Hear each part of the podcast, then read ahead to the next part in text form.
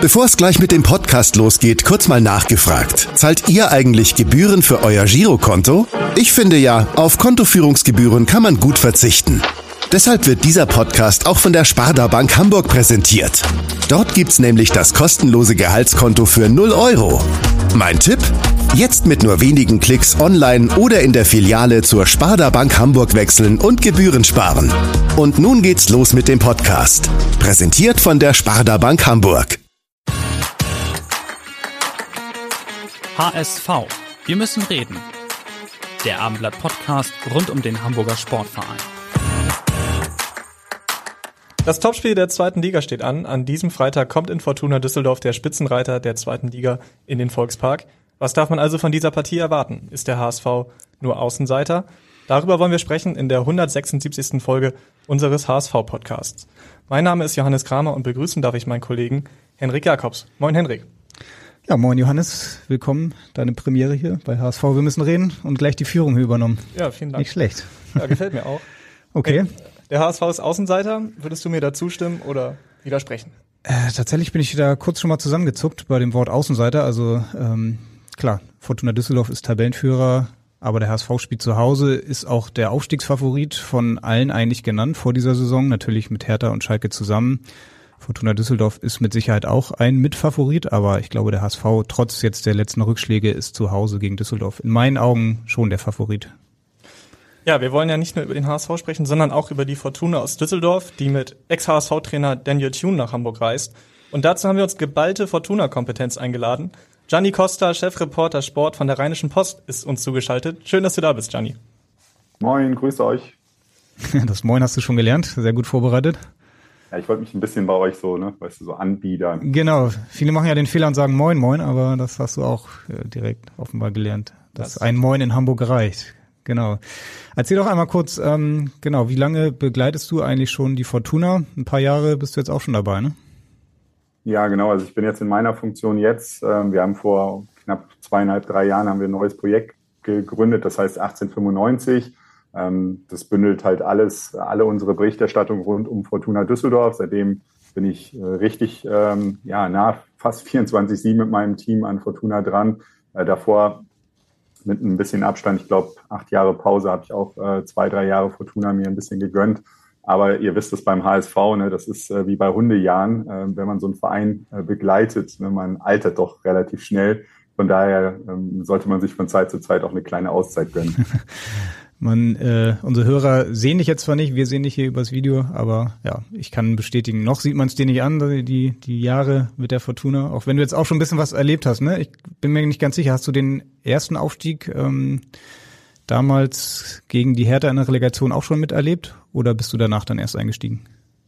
Nee, genau. Also in der Zeit ähm, war ich sozusagen nicht äh, komplett am äh, Feld mit dran, aber kann mich noch sehr, sehr gut an, an alles drumherum erinnern, weil ich auch an diesem äh, besagten Tag äh, leider Spätdienst hatte.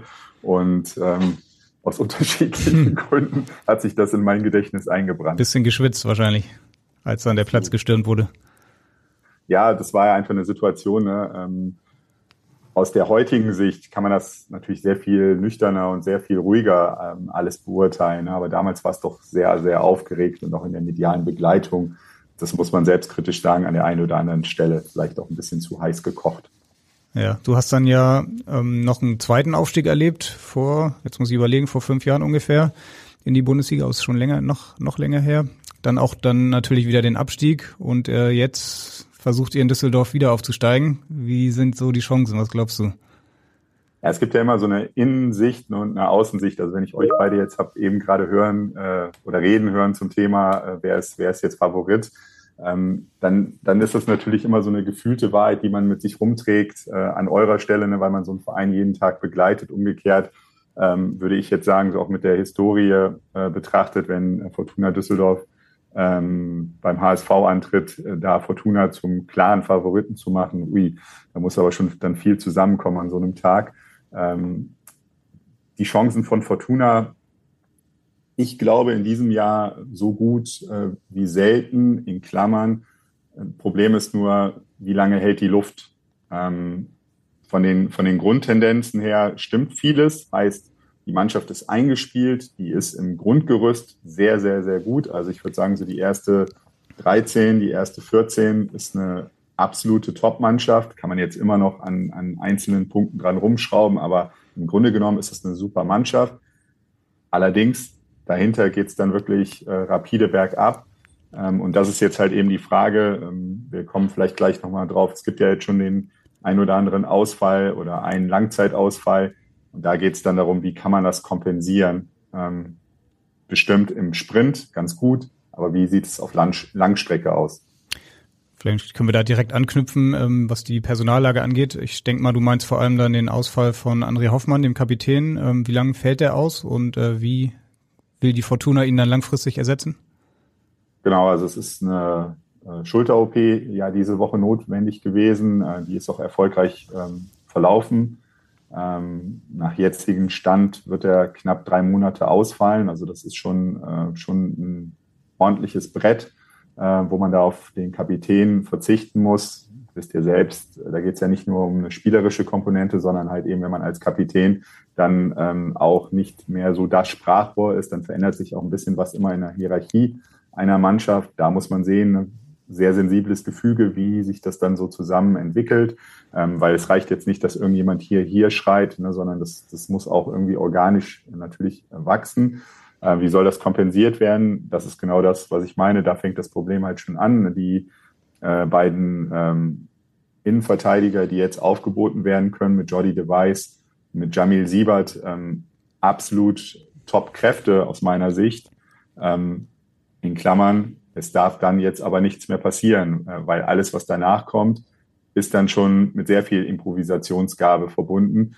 Tim Oberdorf kann Innenverteidiger spielen. Ja, es gibt auch noch zwei, drei andere, die das können, keine Frage. Also letztendlich jede Position auf einem äh, Feld kann punktuell auch mal von irgendjemandem ersetzt werden. Vielleicht kann man auch Naturtalente dann noch entdecken. Ähm, aber so, wenn man sich die Bank ansieht, wird's jetzt schon dünn. Henrik, wie schätzt du das ein beim HSV, wenn wir jetzt schon über die verletzten Situation sprechen? Sebastian Schonlau wird wieder fehlen. Ja, die Frage ist noch, wie lange er fehlt. Also er hat ja offenbar die gleiche Verletzung, ähm, hat Tim Walter gesagt in der Pressekonferenz wie vorher. Das würde eigentlich bedeuten, dass er jetzt wieder zwei Monate ausfällt, weil so lange hat es ja beim letzten Mal gedauert. Da war es ja am Anfang auch erst nur ja irgendwie ein Wadenproblem und irgendwann war es dann doch ein Muskelfaserriss, hat man allerdings erst sehr spät kommuniziert. Man hat sich immer gefragt, warum dauert das so lange? Und jetzt heißt es, er hat Flüssigkeit in der Wade. Da weiß man ja auch mal nicht so genau, ist die jetzt in zwei Wochen wieder raus oder in einer Woche? Also der Walter hat schon gesagt, er fällt jetzt mindestens mal bis zur Länderspielpause aus und ähm, dann muss man einfach gucken, wie sich diese Verletzung auch entwickelt, dass er die dann auch endlich mal vollständig auskuriert und sie nicht dann immer wieder ausbricht. Natürlich fehlt Sebastian Schonlau dann an allen Ecken und Enden, wenn er nicht spielt, ähm, sowohl auf dem Platz als auch außerhalb des Platzes, wobei er offenbar ja dann auch, wenn er jetzt verletzt war in Osnabrück, dann in der Halbzeit auch eine Kabinsprache, Kabinenansprache gehalten hat, hat Jonas Meffert in der Bild verraten. Ähm, aber natürlich, das ist genau wie bei Fortuna, wenn der Kapitän, der Abwehrchef dann fehlt, dann ist das erstmal natürlich ein personeller Rückschlag, äh, der nicht so einfach ist zu kompensieren. Und ähm, genau, wir können ja nachher nochmal drüber sprechen, wie das dann vielleicht dann auch aussehen könnte jetzt gegen Düsseldorf. Ähm, Gianni, sag du doch nochmal kurz, jetzt dieser Saisonstart der Fortuna ähm, mit 14 Punkten jetzt aus sieben Spielen, das ist ja schon richtig gut. Konnte man davon ausgehen vor der Saison, dass es so gut läuft direkt von Beginn an oder bist du selbst überrascht, dass es jetzt schon so gut läuft? Ah, ja und nein. Also wie gesagt, im, im Saisonverlauf war ja bei uns äh, im Prinzip äh, ewige Begleiter die Kaderplanung. Ähm, das zog sich so durch. Ne? Die Frage halt eben, äh, wie, wie überhaupt eine, äh, eine Mannschaft ähm, eben auf den Positionen äh, elf aufwärts, zwölf aufwärts ne, besetzt werden kann. Also dass man nochmal punktuell da äh, nachjustiert. Ähm, grundsätzlich hatte ich aber immer schon ein gutes Gefühl, was die erste Elf angeht. Ähm, das ist wirklich, wie gesagt, eine absolute Top-Mannschaft, die eingespielt ist. Und wenn wir uns so die Historie der zweiten Liga anschauen, ähm, Geld schießt nach wie vor auch Tore, aber wirklich mit wichtigstes Element ist, dass man eine homogene Truppe hat, dass die eingespielt ist, dass die, dass man sich da so gegenseitig aufeinander verlassen kann. Also das ist so mit einer der, der wichtigsten Dinge. Ähm, klar, ihr wisst das selber, da müssen wir Medienleute natürlich auch immer ehrlich sein Ähm, man guckt dann am Ende sehr oft dann auch schon von Spiel zu Spiel und dann ist am, Ende, am Anfang ein Saisonstart ähm, super, dann ist er plötzlich durchwachsen, dann wird er wieder äh, richtig gut. Ähm, jetzt am Ende steht natürlich da diese Punktzahl und ich würde einfach mal sagen wollen, ähm, es ist gut und richtig, so viele oder wichtig, so viele Punkte wie möglich jetzt gerade in dieser Phase einzusammeln, um dann am Ende zu sehen, äh, wo, wofür es dazu reicht. Der HSV hat jetzt ja ganz schön Feder lassen. Also die Spiele in Elversberg und Osnabrück, ja, kann man sagen, war desolat. Ähm, wie siehst du dieses Spiel jetzt, Hendrik? Ist das die perfekte Chance für die Wiedergutmachung?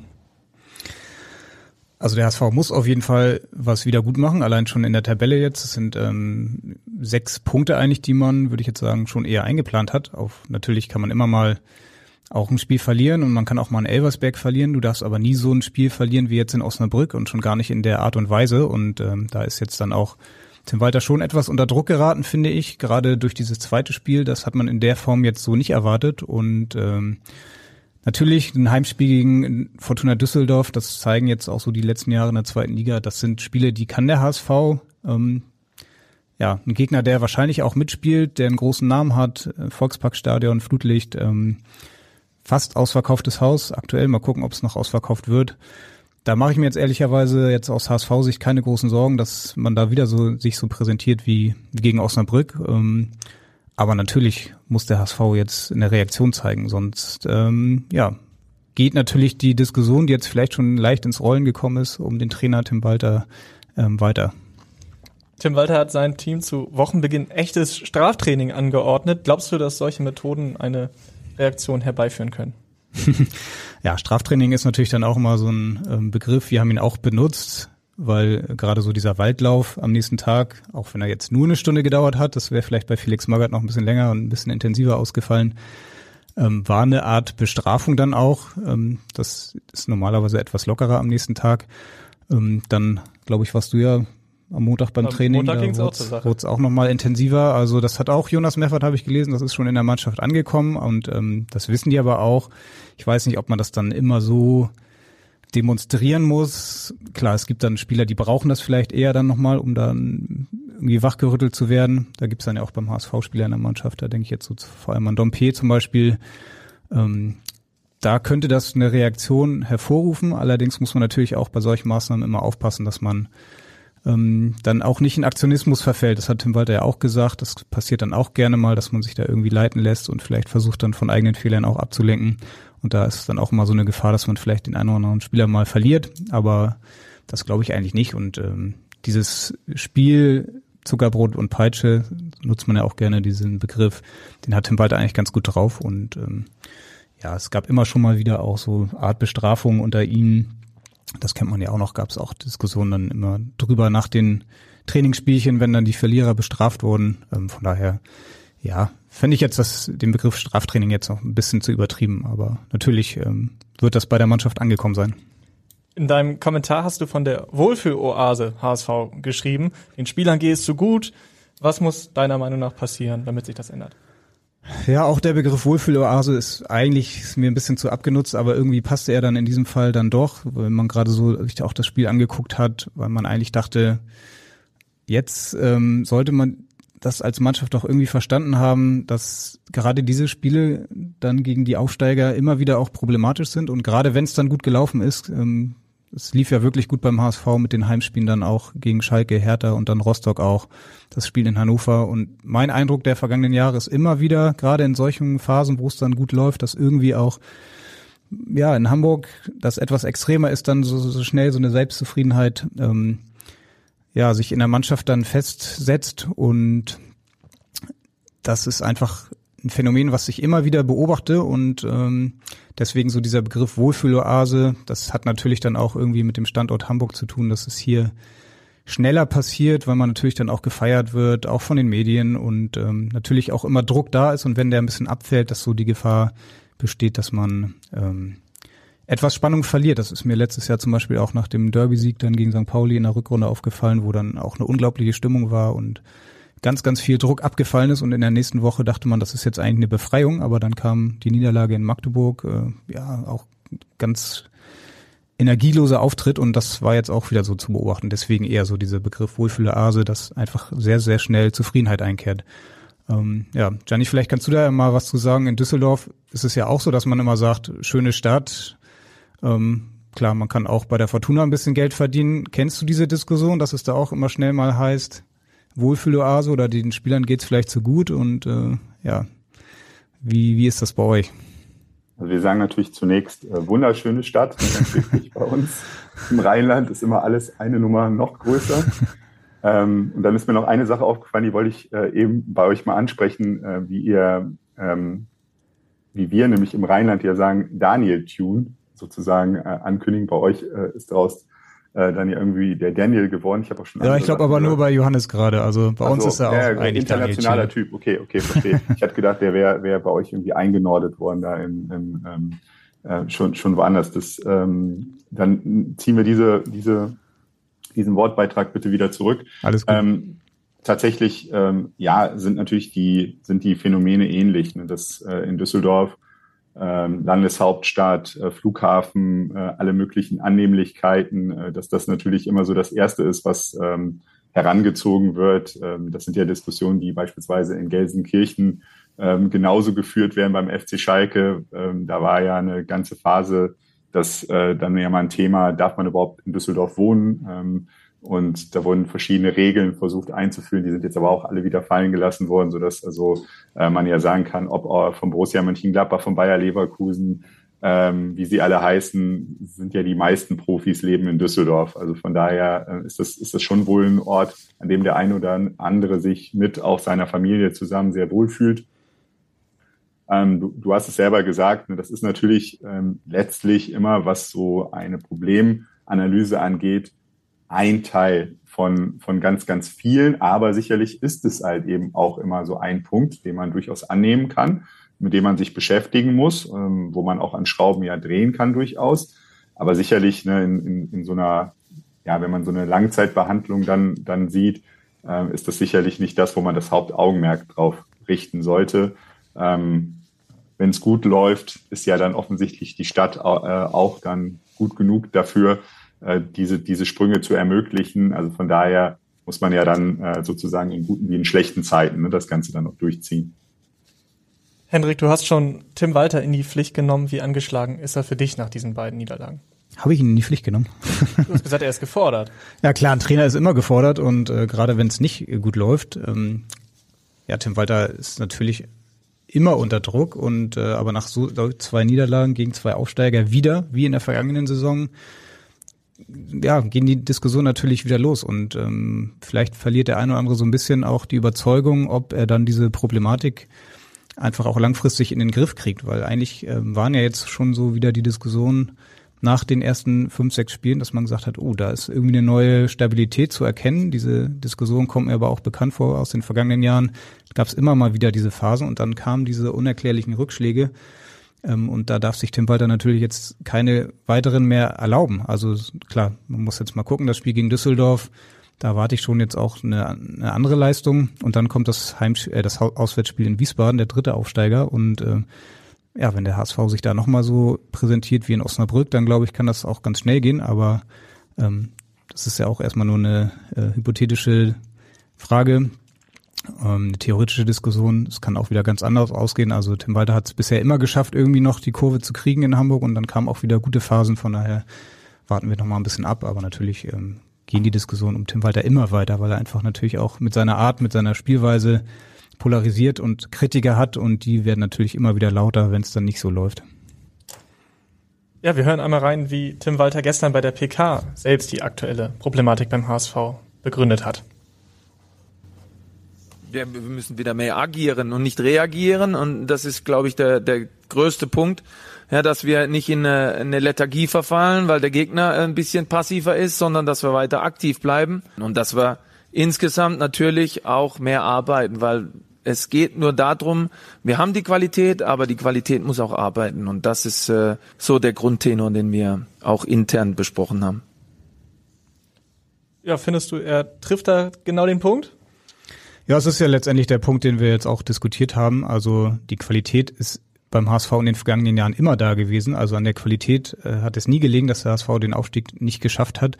Und so ist es auch in dieser Saison, wenn man sich die Kadertiefe jetzt auch anschaut, da ist der HSV mit Sicherheit gegenüber Düsseldorf noch ein Stück weiter, was auch die Besetzung der Position angeht. Ähm, gerade wenn dann auch mal ein Schonler ausfällt, hat man immer noch Spieler wie Ambrosius oder dann auch Ramos, die da spielen können.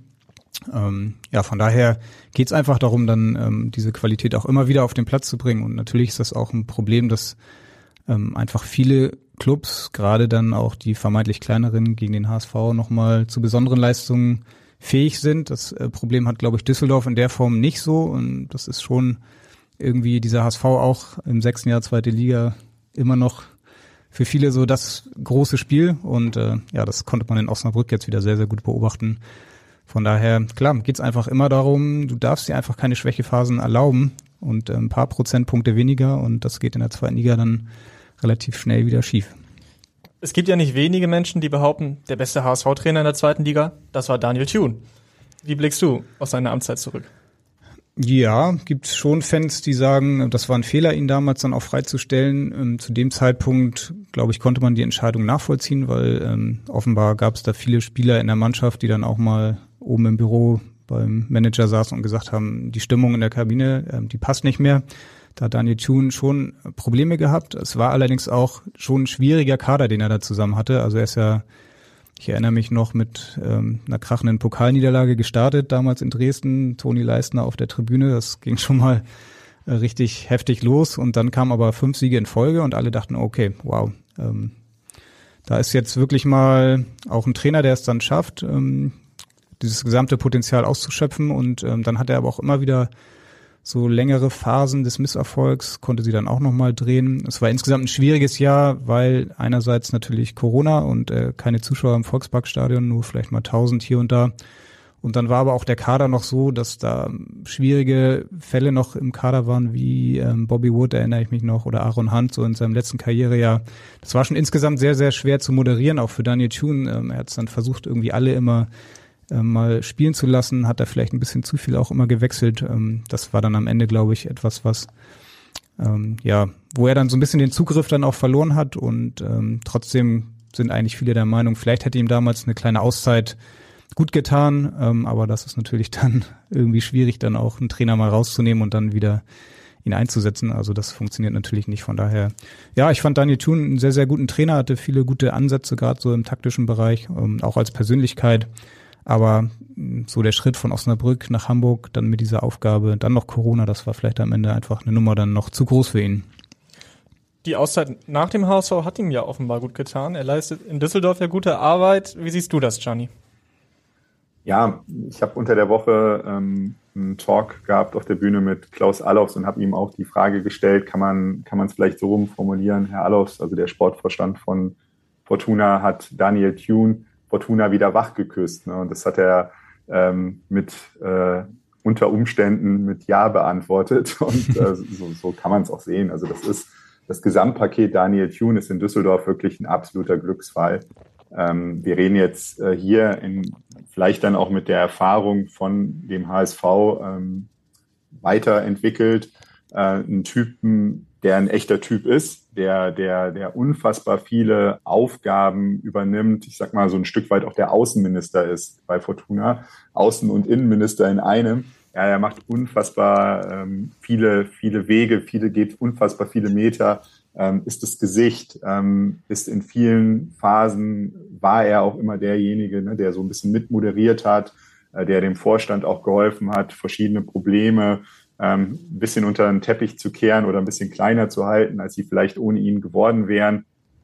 Ähm, er hat, ähm, was man so aus der Mannschaft hört, einen sehr, sehr, sehr guten Zugang zur Mannschaft. Ähm, ist ja ein bisschen so, bisschen so amerikanisch äh, angehaucht, was er, was er sich da immer so vornimmt. Er zeigt so super viele so Motivationsgeschichten und äh, versucht die äh, Spieler damit so zu catchen. Da muss man dann natürlich immer sehen, ähm, wie weit ist das als Langzeitmodell ähm, tauglich. Aber jetzt so auf den, auf den Zeitraum, auf den er jetzt in Düsseldorf ist, bezogen, ähm, scheint das schon sehr, sehr gut zu funktionieren. Er hat ein recht gutes Händchen, auch was die Kommunikation angeht. Ähm, von daher sind das schon, sind das schon viele Punkte, ne, wo man sagen kann, ähm, ja, da ist ein gesucht, gesucht oder gefunden, weiß man nie so ganz genau, aber es funktioniert zurzeit sehr gut. Mhm. Johannes hat ja gerade schon gesagt, äh, Daniel Thune war auch hier bei den Fans sehr beliebt. Oder habe ich das gesagt? Ich weiß es jetzt gar nicht mehr. Wie ist das bei der Fortuna? Kommt er da auch in der Fanszene mit seiner Art richtig gut an?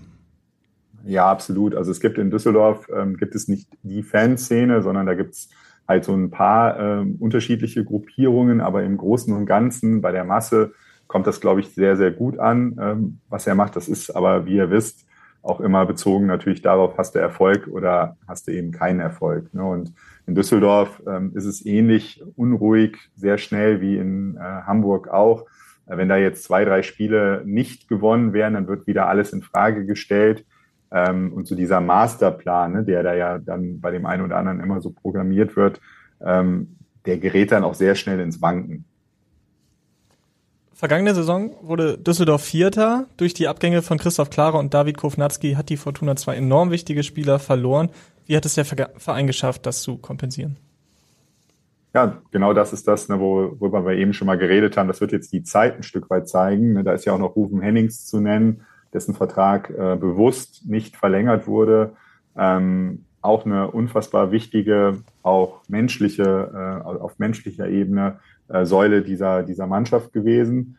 Ähm, das wird jetzt tatsächlich die Zeit zeigen. Klar, faktisch ähm, hat man gute Leute dazugeholt, ähm, wo man äh, halt eben sagen muss, ähm, äh, mit beispielsweise äh, dem Zolis oder auch mit äh, Johannessen, das sind natürlich Leute, äh, das ist schon ein gehobenes Format, ne, was, was da Düsseldorf äh, in die zweite Liga holen konnte.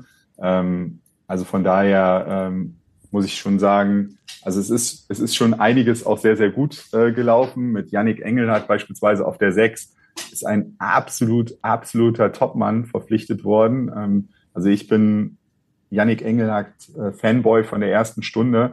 Ähm, ich habe ihn zufälligerweise, weil wir ja auch eine ähm, Freiburg 2 Vergangenheit haben mit ähm, Christian Preußer, der ja mal Kurzzeittrainer in Düsseldorf war. Deswegen blickt man immer so mit einem Auge natürlich auch dahin da habe ich den schon äh, gesehen und habe mir gedacht, alter Falter, ähm, also das ist, das ist schon eine, eine, eine ordentliche Granate da so im, im, im defensiven Mittelfeld, ähm, weil er halt eben sehr, sehr spielstark ist, ne, für sein junges Alter, aber auch schon körperlich robust. Also wie gesagt, ne, ähm, deine Frage habe ich damit nicht ganz korrekt sozusagen positionsgetreu beantwortet, aber es sind da schon ein, zwei Leute auch dazugeholt worden, äh, wo man so sagt, echt gut. Dazu gibt es auch paar interne Lösungen, die ja gefunden wurden. Ähm, von daher, ja, also das Gesamtpaket, wie gesagt, so grundsätzlich ist es aus meiner Sicht okay. Ähm, ich bleibe aber dabei, ähm, man muss jetzt durch den Herbst und Winter kommen ähm, und kann dann erst wirklich eine fundierte Aussage treffen, in Klammern. Dann ist es aber ja natürlich dann auch wieder äh, Anfang des Jahres möglich, auf dem Transfermarkt dann möglicherweise ähm, das ein oder andere Versäumnis zu korrigieren. Vielleicht kannst du mal erzählen, wie es jetzt taktisch dann auch in Düsseldorf aussieht. Also gerade Engelhardt dann als Sechser. Ich glaube, manchmal spielt Fortuna mit zwei Sechsern im 4-2-3-1, manchmal im 4-1-4-1 beim HSV. Hat Daniel Thune eigentlich fast jede Woche so seine taktische Ausrichtung etwas verändert, äh, verändert zumindest so in der Hinrunde. Ähm, hat er sich immer sehr, sehr stark nach dem Gegner ausgerichtet. Ähm, das wurde dann, ähm, ja, teilweise hat es richtig gut geklappt. Irgendwann, als es dann nicht gut geklappt hat, gab es natürlich dann auch Kritik, dass er zu viel verändert. Wie sieht das in Düsseldorf jetzt aus? Hat er so ein bisschen sein festes System gefunden oder ist das immer noch so, dass er sehr, sehr stark auf den Gegner guckt? Also er hat schon verschiedene Grundordnungen, an denen er jetzt auch festhält. Ähm, er hat ja den Vorteil, ähm, wirtschaftlich war es ein Nachteil, weil man Ao Tanaka nicht verkauft, äh, verkaufen konnte. Ähm, sportlich aber ist es natürlich jetzt ein, absoluter Vorteil, weil man gerade im Mittelfeld eine unfassbare Variabilität hat ähm, da kann er halt eben quasi ähm, sehr, sehr viel justieren und sehr, sehr viel auch auf Gegner dann punktuell äh, verändern oder einstellen. Aber so im Großen und Ganzen bleibt's äh, bleibt's ähm, so, was er jetzt ähm, in dieser Saison äh, verstärkt ausprobiert hat. Und das ist die Geschichte, dass die Außenverteidiger ähm, mehr nach innen ziehen und äh, sozusagen da nochmal eine Überzahl schaffen sollen, also sozusagen das Mittelfeld in der Offensivbewegung dadurch auch noch weiter gestärkt wird. Ähm, aber das ist eigentlich äh, im Grunde genommen aufgrund der personellen Lage stellt sich das in der Regel auch so von, von selbst auf und man kann mit diesen wenigen ähm, Leuten jetzt auch nicht irgendwie die große Zauberei anfangen. Wir können mal noch reinhören, was ähm, Tim Walter über Danny Thune auf der Pressekonferenz gesagt hat. Er ist ja der Nachfolger auch von ihm im Prinzip gewesen. Horst Rubesch war noch ganz kurz dazwischen. Ähm, ja, hat so seinen ganz eigenen Ansatz, während äh, Danny Thune ja bekannt war für seine Variabilität. Ähm, ja, hat Tim Walter sein System, was er auch immer wieder durchzieht, so in dieser Saison. Ähm, war zwar zu erkennen, dass er sich doch ein bisschen angepasst hat und hier und da vielleicht ein bisschen variabler werden will. Ähm, das wird man mit Sicherheit noch beobachten. Äh, ja, wir hören einfach mal kurz rein, was Tim Walter über Daniel Thun gesagt hat. Er ist ein sehr, sehr aufrichtiger Mensch. Ja, ich habe ein gutes Verhältnis zu ihm, weil er ein ehrlicher Junge ist und äh, ist ein sehr guter Trainer, weil das beweist er ja jetzt auch wieder. Der hat die Düsseldorfer in die Spur gebracht und äh, ist da sehr, sehr akribisch. Und von daher ist ein guter Charakter und ein guter Trainer. Ja, Johannes. Äh, Stimmst du dem so zu, Gianni? Ich kenne ihn äh, natürlich jetzt nicht so äh, offensichtlich so so intensiv wie wie Tim Walter, dass ich jetzt über die menschlichen Charaktereigenschaften so äh, intensiv urteilen könnte. Äh, ich kann sagen, sein Auftritt ist immer äh, immer total sauber in Düsseldorf. Das ist ein total freundlicher und auch verlässlicher Partner, ähm, wenn man als ähm, Reporter mit ihm zu tun hat. Ähm, er ist er ist in seiner Art ähm, sehr klar. Also ähm, er hat schon, so kann ich das dann halt eben vielleicht nicht ganz so bestätigen, oder er hat sich einfach weiterentwickelt aus seiner Hamburger Zeit. Ähm, wie gesagt, er hat, ich, ich, ich sehe nicht so, dann, dass er sehr unruhig ist. Also er hat eine sehr, sehr klare Vorstellung von dem, was er mit Düsseldorf in Düsseldorf erreichen will. Ähm, er sagt ja auch immer und immer wieder, ne, 15.30 Uhr, das ist sein Ziel. Also er will unbedingt entweder mit Fortuna den Aufstieg oder sich äh, hier in Düsseldorf dann für so eine Aufgabe empfehlen.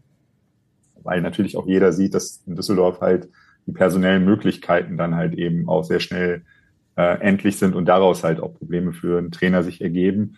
Ähm, aber dieses 15:30-Ziel, ne, das, das steht bei ihm über allem. Ähm, ist in seiner Art her einfach, was ich eben ja auch versucht habe, schon, schon zu sagen, so auch das, wir wiederholen uns mit der Bezeichnung, ist ein bisschen ausgelutscht, aber auch da finde ich, trifft es ganz gut, ist halt schon so ein Menschenfänger, ne? Also den kannst du überall hin mitnehmen, auch als Verein, ne? ob äh, bei so einem Business-Forum oder halt eben auch in irgendeine Kneipe, eine Fankneipe und äh, nach fünf Minuten wird der irgendjemanden haben, mit dem der sich austauscht, ja, und der wird Werbung, positive Werbung für Fortuna machen. Und ähm, das ist halt eben so ein bisschen der Spirit, ähm, der auch ganz, ganz wichtig war ja in Düsseldorf nach einer sehr turbulenten Phase mit sehr, sehr vielen Wechseln, mit sehr viel Hin- und Herprobiererei und dieser Überfigur Friedhelm Funkel, die, der über Jahre immer über allem schwebte, dass jetzt so ein Daniel Thune äh, eine eigene Handschrift mitbringt, einen eigenen Stempel dem Ganzen aufdrückt, manchmal so ein bisschen, finde ich, so in der Inszenierung, also Inszenierung würde er natürlich nicht so teilen wollen, ähm, aber in der Art und Weise, wie er sich so gibt, ist es mir manchmal so ein bisschen drüber. Ähm, aber auch da gilt immer die alte Formel, ne? solange du Erfolg hast, ähm, kräht da kein Haar nach, dann mach mal. Ähm, wie gesagt, ich finde ihn als Typ gut, ähm, absolute Bereicherung, äh, ich glaube nicht nur für Fortuna, sondern für, für komplett äh, die zweite Liga und vielleicht schon bald auch für mehr. Du hast ja schon angesprochen, 1530, das hat er auch hier in Hamburg schon immer gesagt, dass das sein langfristiges Ziel ist, dass er unbedingt irgendwann in die Bundesliga will. Wie ist denn das eigentlich bei der Fortuna mit den Aufstiegsambitionen? Werden die offensiv ausgesprochen, dass man jetzt auch sagt, wir wollen aufsteigen oder ist das noch so ein bisschen so ein Tabuthema, auch öffentlich das zu sagen? Nein, ich glaube, ähm, Klar ist, dass äh, Fortuna oder bei Fortuna jeder gerne aufsteigen möchte. Ähm, da, das wird, wird, auch sehr, wird auch sehr klar überall und ähm, ja, zu jeder Gelegenheit so formuliert, aber es ist halt eben nicht die Verpflichtung dahinter hinterlegt. Ne? Also, dass man sagt, es ist jetzt der ganz klare Arbeitsauftrag. Ähm, es muss in diesem Jahr der Aufstieg oder in dieser Saison der Aufstieg am Ende stehen. Ähm, das gibt es nicht und ich glaube, das wird es auch nicht geben. Dazu sind die Rahmenbedingungen einfach in Düsseldorf ähm, ja, zu luftig, als dass man das jetzt irgendjemandem wirklich ins Stammbuch schreiben könnte. Das wäre unfair, das wäre auch Daniel Thune gegenüber komplett unfair gewesen, äh, das jetzt zu machen. Ähm, dass es natürlich eine Dynamik geben kann im Laufe einer Saison, wo, wo man sich quasi gar nicht mehr rausziehen kann, äh, ist auch klar. Aber bisher muss man wirklich sagen, ähm, es ist super, wie weit man gekommen ist, wie viele Punkte man schon einsammeln konnte. Und sicherlich ähm, wird jetzt auch das Spiel gegen den HSV ähm, ja sowas wie doch dann einen sehr deutlichen Fingerzeig geben können, ob man jetzt wirklich schon dasteht oder eher noch dasteht. Was glaubst du denn, wie wird Tune vorgehen gegen den HSV? Tief stehen und kontern oder vorne rauf? Also er hat ja jetzt Erfahrungen schon sammeln können ne, und ähm, aus der Erfahrung der letzten Saison, wo es dann doch am Ende eine Lehrstunde stand, ähm, wird er auch da gelernt haben und ähm, wird sicherlich nicht mit offenem Visier das Ganze angehen, in Klammern. Ähm, er hat aber so viele personelle äh, Typen auf dem Platz stehen, ähm, wo quasi Abwarten gar nicht so richtig möglich ist. Also da sind so zwei, drei im Mittelfeld bei, ähm, wie er sie ja irgendwann mal genannt hat, Young Guns, ähm, mit denen wirst du nicht lange abwarten können. Also die, oder die werden nicht lange abwarten. Wenn die eine Chance haben, werden die, werden die ihre Chance auch versuchen zu nutzen. Also von daher glaube ich nicht, dass, dass Fortuna da jetzt sonderlich äh, tief stehen wird, sondern wird versuchen mitzuspielen. Und ähm, also wie gesagt, nicht offenes Visier, möglichst kein Pokalfight draus äh, werden lassen, aber schon mit seinen Mitteln arbeiten. Und die sind tatsächlich absolut spielerisch im Angriff gesehen. Wie gesagt, vorne das ist äh, ein Problem. Äh, sowohl äh, Vincent Vermey als auch Daniel Ginczek, ähm, die so ein bisschen ähm, mit der Tendenz aber zu Vermey hin ähm, auf der neuen, ähm, die da halt eben noch nicht so die Durchschlagskraft äh, entwickeln konnten. Es ist halt eben bei Fortuna vor allen Dingen halt eben dann gefragt, ne, dahinter, aus der Reihe dahinter, spielerische Lösungen anzubieten und, und ähm, ja, dann von daher mächtig Dampf zu machen. Ja, das wird auf jeden Fall taktisch ein interessantes Spiel. Mal gucken, was Daniel Thune dann auch heute bei der Pressekonferenz sagt noch. Die steht ja noch an, beziehungsweise wenn wir unseren Podcast ausspielen, ist sie wahrscheinlich schon gewesen. Ähm, Gianni, du bist jetzt heute mal nicht dabei, aber normalerweise hast du natürlich äh, viele Möglichkeiten, Daniel Thune auch Fragen zu stellen. Und ähm, ja, wir drehen heute mal den Spieß um und Daniel Thune hat jetzt tatsächlich auch eine Frage an dich. Hallo nach Hamburg. Hallo Herr Costa. Eigentlich ganz cool, dass ich Ihnen jetzt mal eine Frage stellen darf. Oder vielmehr eigentlich sind zwei Fragen. Die erste Frage, wann lösen Sie eigentlich Ihren Wetteinsatz ein? Ich sage Ihnen, eine Chipstüte wird mir wahrscheinlich reichen. Bam. Und die zweite Frage ist, oder vielmehr, mögen Sie erzählen, warum Sie die Wette verloren haben? Und vielleicht erzählen Sie auch, wie Sie darauf kommen, dass mir das passieren könnte. Viel Spaß mit den Kollegen und eine gute Zeit. Liebe Grüße aus Düsseldorf. Ja, liebe Grüße von Daniel Thune. Jetzt äh, ja, sind wir gespannt. Was hat es mit dieser Wette auf sich? Ja, nette Überraschung. Äh, erstens und ähm, zweitens, äh, klar, werde ich, werd ich die auflösen. Ähm, ist, glaube ich, nicht ganz richtig, dass er mir noch nie eine Frage gestellt hat, weil es äh, juckt ihn dann schon das eine oder andere Mal auch mal den, den, den Spieß umzudrehen. Ähm, aber das ist, ist eigentlich immer ein sehr angenehmes Miteinander und von daher ähm, völlig entspannt ähm, mit ihm reden zu können. Es gibt ja auch Trainer, die einen gerne und schnell ähm, mal auflaufen lassen. Da ist er immer sehr fair und korrekt. Also das, das nur vorneweg. Ähm, bei der Wette ging es darum, ähm, dass er in der vergangenen Saison so ein, zwei Situationen an der Seitenlinie hatte, wo es ein bisschen mit der Kommunikation zwischen ihm und dem Schiedsrichter oder dem vierten Offiziellen leichte Disharmonien gab ähm, und ähm, es eine gelbe Karte, glaube ich, er sich auch eingefangen hat und kurz danach noch eine. Daraufhin haben wir offiziell mal bei der, äh, bei, beim DFB beziehungsweise bei der DFL angefragt, ob es überhaupt eine Statistik dafür gibt, ähm, wie viel gelbe Karten äh, Trainer äh, so bekommen. Und äh, das gab es zu dem Zeitpunkt noch nicht, ist dann irgendwie neu aufgenommen worden. Und daraufhin haben wir die äh, Wette mit ihm entwickelt, wenn er gesperrt würde, also ich glaube vier gelbe Karten, ähm, wenn ich das noch richtig in Erinnerung habe, kassiert hätte im Laufe einer Saison oder ähm, äh, direkt auf die Tribüne geschickt worden wäre, dann hätte er die Wette verloren ähm, und es wäre dann, er hätte uns dann als gesammelte Medienkolonne ähm, in ein Restaurant einladen müssen, muss man jetzt dazu sagen, in Düsseldorf, wir sind jetzt nicht so viele Medienvertreter am Platz, also von daher, er hätte es noch gerade so geschafft. Und im Umkehrschluss dazu ähm, habe ich dann mit ihm vereinbart, ähm, er hat mal irgendwann nach einem Spiel, äh, das gewonnen wurde, ist er in die äh, in den PK-Raum reingekommen und hat sich so mit einem mit einem wirklich richtig leidenschaftlichen, authentischen und schönen Bam ähm, angemeldet Und ähm, irgendwie, meine Frau ist äh, darauf gekommen im Internet, äh, dass es eine Chips-Marke gibt, die halt eben mit diesem BAM wirbt und Ausrufezeichen, das habe ich ihm irgendwann mal geschickt, äh, dass es sowas gibt. Und tatsächlich haben die Lieferschwierigkeiten, lieber Daniel Thun. Also falls ah, Sie das jetzt hören, ähm, die, die, der Karton, also es ist dann tatsächlich, wird es dann nicht nur eine Chipspackung äh, werden, weil dann ist es ein bisschen langweilig auf, auf, auf so einem Sofa. Ähm, es wird dann, äh, ist ein bisschen mehr geordert worden und ähm, der wird dann hoffentlich jetzt bald eintreffen. Also Wettschulden, Ehrenschulden, sie werden auf jeden Fall noch eingelöst. Okay, schöne Geschichte auf jeden Fall. Ähm, ja, man kennt natürlich Dani Thune auch hier in Hamburg noch so als sehr, sehr emotionalen Typen an der Seitenlinie. Ähm, ja, vielleicht noch etwas zurückhaltender als, äh, als Tim Walter, der sich dann ja wirklich nochmal richtig gerne mit den Schiedsrichtern oder auch mit den gegnerischen Trainern anlegt. Ähm, siehst du da bei Daniel Thune am Freitag wieder akute Gelbgefahr? Jetzt auch noch bei seiner Rückkehr? Also ich tue mich schwer, ähm, gerade jetzt im direkten Miteinander ähm, auf, mit, mit Tim Walter ihn da groß vergleichen zu wollen, weil ich glaube, das sind wirklich natürlich völlig unterschiedliche Charaktere. Also grundsätzlich, ähm, Daniel Thune lebt ein Spiel, ähm, volle Leidenschaft, volle Power, ähm, steht, glaube ich, auch grundsätzlich diese 90 Minuten plus immer am Seitenrand und gibt da mächtig äh, Dampf.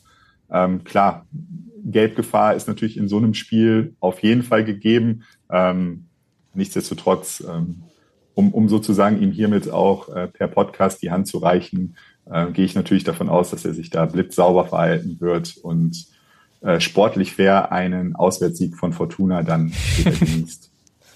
Ja, wir sind gespannt, was wir da zu sehen bekommen. Henrik, was erwartest du vom HSV? Wir hatten jetzt ja schon über Sebastian Schoner gesprochen. Ähm, was glaubst du, wie Tim Walter ihn ersetzen wird? Er hat ja mit Ambrosius und Ramos die Optionen. Was, glaubst du, was glaubst du, wird er tun? Ja, könnte theoretisch auch mit Ambrosius und Ramos spielen, aber das ist, glaube ich, eher die unwahrscheinliche Variante. Also Dennis Hatzikadunic, trotz seines Fehlers in Elversberg, ist da schon jetzt gesetzt. Und ähm, ich könnte mir vorstellen, dass Stefan Ambrosius jetzt mal wieder dran ist. Ähm, er hat ja gegen Schalke dann das erste Mal auch überraschend ähm, nach der Vorgeschichte mit Tim Walter auch ähm, von Anfang an gespielt, danach dann wieder nicht mehr.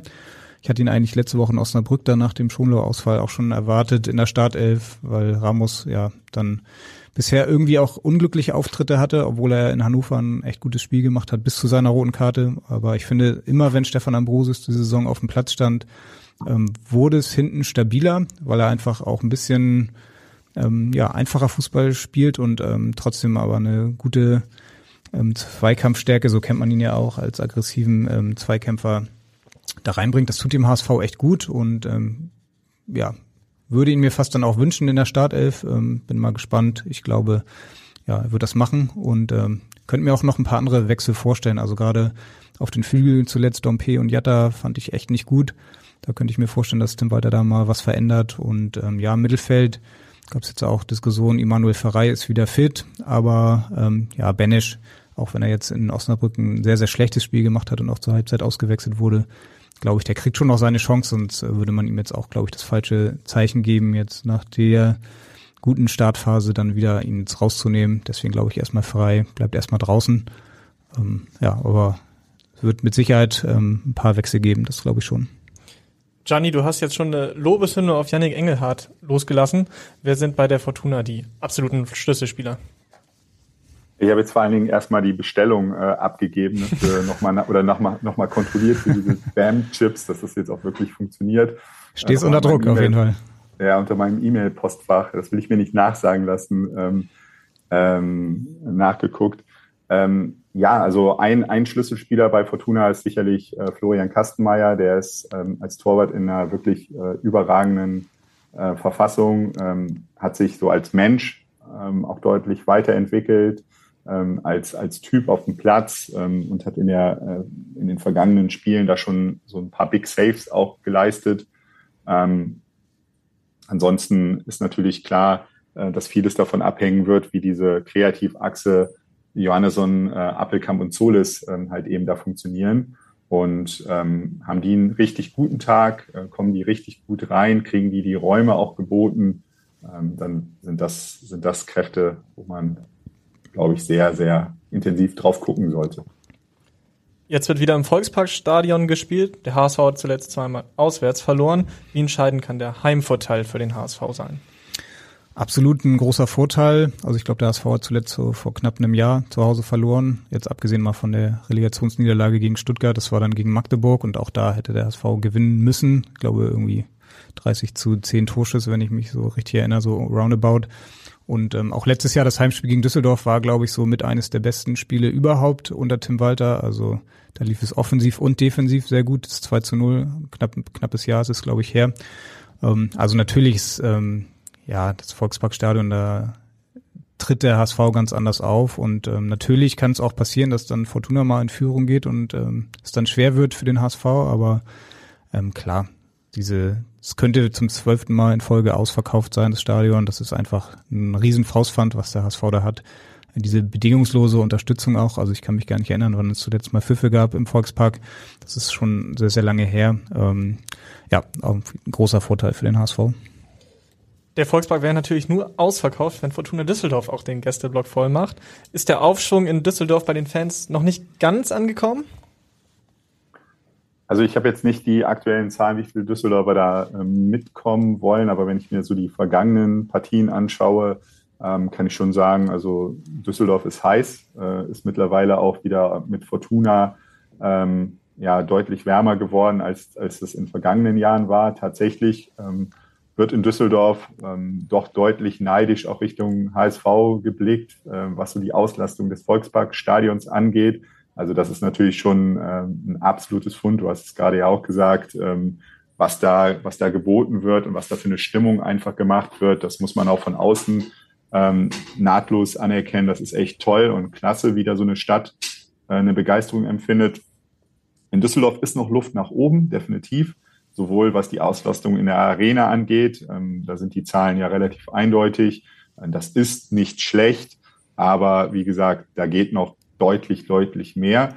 Ähm, Düsseldorf ist so klassisch so ein Publikum eigentlich, äh, wenn es um was geht, dann, dann ist auch richtig äh, Dampf, ist die Kapelle dann richtig äh, mannschaftsstark dann angetreten. Also von daher könnte man sagen, jetzt als Spitzenreiter, was will man mehr? Ähm, keine Ahnung, ob sich schon über andere Kanäle dann noch äh, Düsseldorfer da nach äh, Hamburg äh, schlagen werden. Ähm, aber ja, ich gehe mal davon aus, dass da auch wieder der Support ordentlich sein wird. Mhm.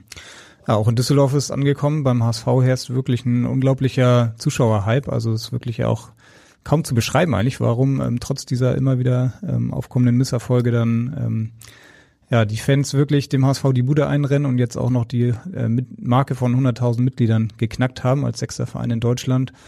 Ähm, Gianni, du hast es vorhin schon mal angesprochen, in Düsseldorf gibt es so unterschiedliche ähm, Ebenen auch unter den Fans. Ähm, wie, oder kannst du das mal beschreiben und äh, vielleicht auch nochmal was dazu sagen zu diesen Plänen? Es gab ja ähm, dieses Projekt Fortuna für alle. Ähm, wird das diese Saison passieren? Wann ist, steht das an, dass dann auch wirklich alle, ich glaube, kostenlos ins Stadion kommen können? Ne? Genau, das ist jetzt äh, im Oktober gegen den ersten FC Kaiserslautern, da ist dann die Premiere. Ähm, das ist äh, ja sicherlich was, ne, wo der ganze Verein äh, jetzt gerade drauf hinblickt. Ähm, ein Projekt, was außerhalb von Düsseldorf, ja, ich glaube, weiß ich nicht, bis nach Mexiko hin äh, Wellen geschlagen hat. Ähm, ich selber bin auch insofern von Anfang an sehr begeistert davon gewesen, aus einem simplen Grund ähm, weil da mal Menschen Fußball anders gedacht haben. Also mir geht es jetzt gar nicht so sehr um dieses Klein-Klein und das jetzt alles wieder zu zerreden. Im Detail gibt es dazu ähm, auch viele Dinge, die man kritisch anmerken kann. Aber da ist mal ein bisschen draufgeblickt worden. Ähm, tatsächlich wird die spannende Frage sein, ähm, wird man wirklich gegen den ersten FC Kaiserslautern insofern das Stadion voll bekommen? Als dass ähm, ja die Möglichkeit besteht, in so einer ähm, Bewerbungsphase sich bis zu fünf Tickets ähm, als Einzelperson, also sich darauf zu bewerben, ähm, werden einem dann wirklich fünf zugeteilt, würde das ja voraussetzen, dass man auch tatsächlich in jedem Fall mit diesen fünf Leuten dann da ins Stadion kommen würde. Also diese sogenannte Angst vor der ähm, vor diesen No-Show-Gästen, das ist halt eben natürlich, ähm, die ist riesengroß in Düsseldorf, denn nur ähm, ja, ein, eine volle Arena würde dann auch sozusagen diesem ganzen Projekt langfristig dann nochmal diesen entscheidenden Schub, glaube ich, geben können. Ähm, was gibt es für unterschiedliche Gruppierungen? Ich denke, das wird beim HSV jetzt auch nicht 100 Prozent anders sein. Es gibt immer, gibt immer so diese Fraktion der Traditionalisten. Ähm, dann gibt es welche, die vielleicht ähm, aus dem Verein ein bisschen mehr machen wollen im Sinne von Veränderungen und ähnlichem. Und das muss man halt moderieren. Ne? Äh, Fortuna ist ein mitgliedergeführter Verein. Ähm, da muss man halt eben einen Konsens finden unter den Mitgliedern. Äh, es gibt im November ähm, auch wieder eine Mitgliederversammlung, bei der ähm, Aufsichtsratswahlen stattfinden, so dass man davon ausgehen kann, dass das schon ein Ort und ein Tag sein wird, ähm, der mit Spannung zu erwarten ist. Und ähm, in der Vergangenheit gab es auch immer wieder Situationen, an denen da dann eine Zäsur stattgefunden hat und dann etwas nochmal korrigiert wurde möglicherweise. Also von daher, es gibt halt in Düsseldorf immer so ein Grundrauschen. Ähm, das bekommt man, glaube ich, auch nicht ganz aus diesem Verein raus. Ob man das immer mit Tradition und Traditionsverein erklären kann und will, weiß ich nicht. Es hängt viel, glaube ich, auch damit zusammen mit dem Wort Kontinuität. Ähm, denn wenn man sieht, dieser Vorstand, der zurzeit im Amt ist, ähm, ohne dass ich es jetzt ähm, statistisch nachweisen kann, ähm, wird schon in, in, in der ewigen Tabelle der, der Vorstände, die so bei Fortuna äh, tätig äh, gewesen sind, und wir reden jetzt hier von einem Zeitraum von knapp ähm, äh, zwei ähm, Jahren in der, in der Zusammensetzung, ähm, wird er schon relativ weit vorne sein. Ja, und das ist natürlich klar, du kannst kein Vertrauen gewinnen in einer Stadt, du kannst auch unter den eigenen Fans kein Vertrauen gewinnen, wenn du ständig und ständig und ständig deine Richtung wechselst, ähm, erfolgreich oder nicht, sei dahingestellt. Deswegen kann man sich oder darf man sich für diesen Verein vor allen Dingen eins wünschen, Kontinuität. Ähm, ja, und äh, um einfach da ein bisschen Ruhe reinzubekommen. Ja, beim HSV ist ja auch eine vergleichsweise, vergleichsweise hohe Kontinuität. Ähm, werdet ihr euch beide im Stadion sehen am Freitag? Also ich bin da morgen. Äh, Gianni, wie sieht's aus? Kommst du vorbei? Ähm, Hast du Lust? So, so, so Gott will und und und, und die Bahn äh, die deutsche, nee, die, die Deutsche Bahn, das äh, gucke ich nochmal, da habe ich immer ein bisschen, also wir sind ein bisschen auf dem Kriegsfuß in letzter Zeit gewesen. Also ich denke, äh, ich, ich werde den Elbtunnel dann ein paar Stunden lang beobachten, wenn da, wenn da möglicherweise kein Durchkommen ist. Nein, also ähm, fest vorgenommen, Akkreditierung ist schon äh, im Postfach gesichtet worden. Ähm, nee, ich freue mich darauf. Hamburg ist so ähm, einer der Auswärtsfahrten, wenn es irgendwie möglich ist. Ähm, und nach diesem Podcast natürlich umso mehr, äh, wo ich mich dann freue, dann auch da ein, zwei Gesichter wieder zu treffen und ähm, ja, einfach tolle Atmosphäre, tolle Stadt. Ähm, was will man mehr? Wenn dann noch das Fußballspiel das hält, was es sozusagen auf dem Papier verspricht, dann werden wir wohl alle einen schönen Freitagabend haben. Ja, dann würde ich sagen, kommen wir so langsam zum Ende unseres Podcasts und ähm, aber auch du musst noch durch unsere Abschlussrubrik und die heißt Meine Top 3. Ja, und angesichts der aktuellen sportlichen Lage bietet sich die Frage, glaube ich, an, ähm, wie sieht denn deine Top 3 am Ende der Saison in der zweiten Liga aus? Gerne auch von 1 bis 3 durchnummeriert. Tabellarisch. Ähm, also ich äh, würde auf jeden Fall nicht, weil ich jetzt Angst habe, jemals wieder Düsseldorfer Boden betreten zu dürfen. Ähm, achso, du, du möchtest auch noch eine, eine, eine Reihenfolge haben, ja. Okay, also ich will mich nicht drücken. Ähm, ich würde mal sagen, auf Platz Nummer drei würde ich die Hannover 96 nehmen. Mhm. Ähm, kann ich mir vorstellen. Ich glaube, auf Platz zwei, das wäre ja natürlich revolutionär, wenn ich jetzt HSV sage. Ne? Wahnsinn. Ich glaube, Ah, Junge, Junge, Junge, Top 3, das ist echt, echt eine. Gibt ja noch so einen anderen Hamburger Verein, ne? Ich weiß nicht, ob du das ja, dich traust, hier zu sagen. Du kannst ja erstmal mit der 1 weitermachen. Ja. Also wovon das Herz voll ist, ne, würde man dann sagen, ähm, ich, ich glaube, am Ende, am Ende wird Fortuna Platz zwei legen. Äh, vom Gefühl her. Und ich glaube tatsächlich, dass Hertha BSC noch eine Rolle spielen wird. Also, Hertha BSC, okay. Ja. Keiner glauben mag. Ich glaube, die werden das Feld tatsächlich noch von hinten aufrollen.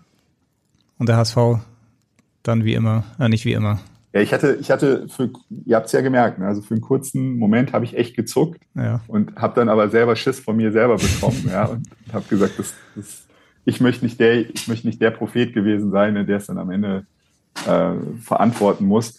Ähm, ich, ich, ich glaube, die Spielerei mache ich gerne mit und die, die drei Vereine sind genannt, aber ähm, das ist, das Ganze ist noch so dynamisch.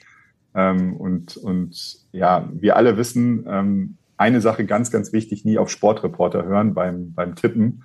Ähm, immer grundsätzlich was anderes machen, dann ist man immer schon mal auf einem ganz guten Weg. Also bei Tippspielen nie, nie, niemals auf Leute wie mich hören.